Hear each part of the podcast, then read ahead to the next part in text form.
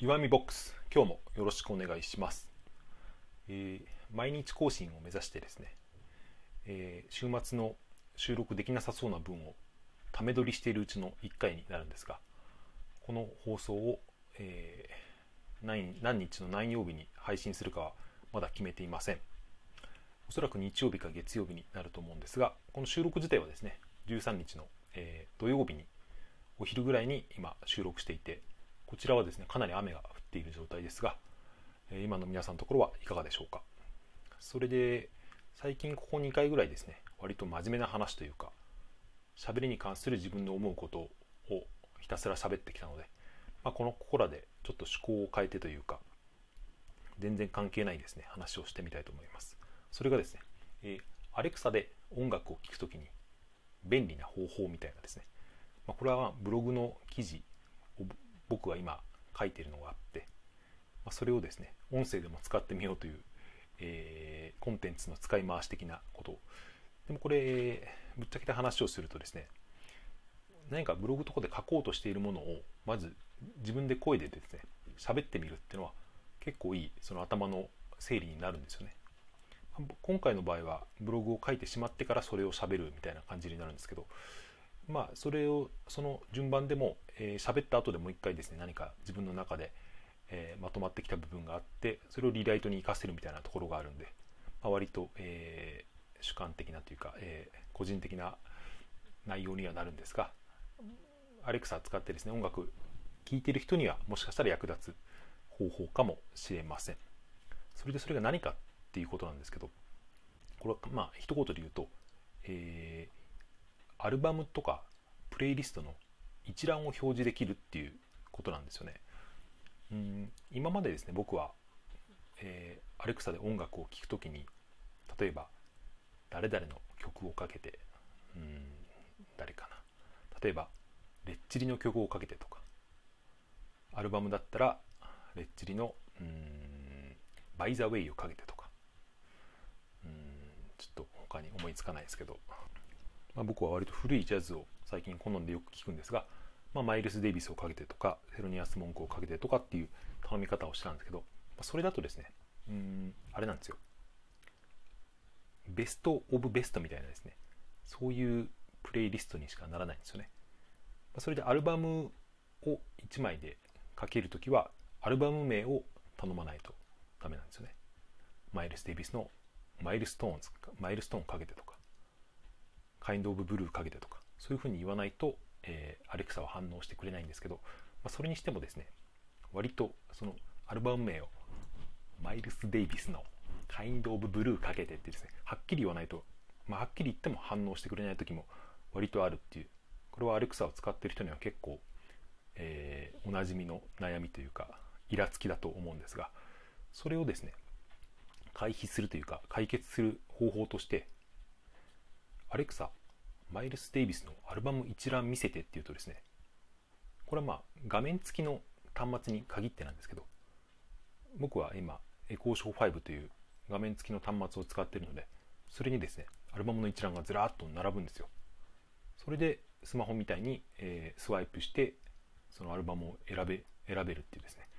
この方法を僕は、まあ、発見してかなり便利だなと思ったのでこのことをブログ記事に書いたんですね。これ別の例で言うと例えばそのグレン・グールドというですねクラシックの伝説的なピアニストがいますけど、まあ、とっくに亡くなっちゃった方ですけどこのグレン・グールドのゴールドベルグ変奏曲っていうのが僕すごく好きなんですよね。かなり有名で聞いたことある方も多いと思いますけど。で今までですねアレクサでこのゴールドベルグ変奏曲をかけるときはアレクサグレン・グールドのゴールドベルク変奏曲かけてってっていうと1曲しかかかんないんですよ。ゴールドベルク変奏曲って33曲32曲かなあるんですけどそのうちの1曲だけですね。2分とかポロってかかって終わっちゃうっていう、まあ、そのためにはグレン・グールドのアルバムゴールドベルク変奏曲かけてっていうしかなかったんですよね。それにしてもちゃんと認識してくんない時も結構あって、うん、まあアレクサはこんなもんかなと思ってたんですけどこれをですねアレクサグレン・グールドのアルバム一覧見せてって言うとですねそのアルバム一覧が50何枚バーって出るんですよ。そうするとその中から選びたい放題でこれによって、えー、いいことはですねグレン・グールドのゴールドベルク変奏曲ってアルバム2枚あるんですよ。1枚は、まあ、有名なのがですね1981年に録音された、えー、アルバムで。でもう1枚はですね、えー、1955年のですねこのグールドのデビューアルバムも同じゴールドベルク変奏曲というですねこれはまあバッハの、えー、作曲のアルバムなんですけどっていうクラシックの、えー、曲なんですね。これが両方選べるようになってですね僕はそれを聴き比べることができるようになったってですね、うんまあ、これは誰にもあまり理解してもらえないあれかもしれませんけど僕にとってはかなりですねこれができると、まあ、音質の問題はありますけど本当にアルバムを買ったりですねえー、する必要が全くなくなるんですよね。本当に何でも Amazon Music あるので。どちらかというと僕はですねプレイリストの質で言ったら Spotify の方がいいなっていうふうに思って今日この話誰かついてこれますかね？全然マニアックで知らない人には何のこっちゃの話をしてますけどまあ続けますけどプレイリストの質で言ったらですね Spotify の方が全然段違いにいいですね。えー、まあ、アルバム一覧だったら変わんないですけど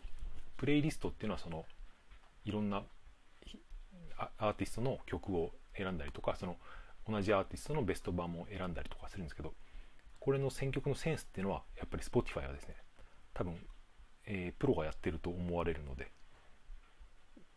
Spotify のプレイリストのセンスっていうのは本当にすごいなと。あれだけでお金払う価値はあるなと僕は思うんですが、まあ、今は家に家で使ってるのは Amazon エコーなので、まあ、しょうがなくというか、まあ、値段値段が安いっていうのもあってですね Amazon の Music Unlimited、えー、エコープランというですね月380円なんですよ。それで4000万曲聴き放題って震えるほど安いと思うんですけどどうですかね。まあいいか。で話をまたアルバム一覧に戻しますと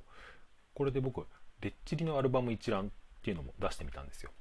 まあ、レッチリっていうのはレッドホットチリペッパーズっていうアメリカのバンドで僕はこのバンドも好きなんですけどそれもまたアルバム一覧が50何枚ぐらいバーって出てですね。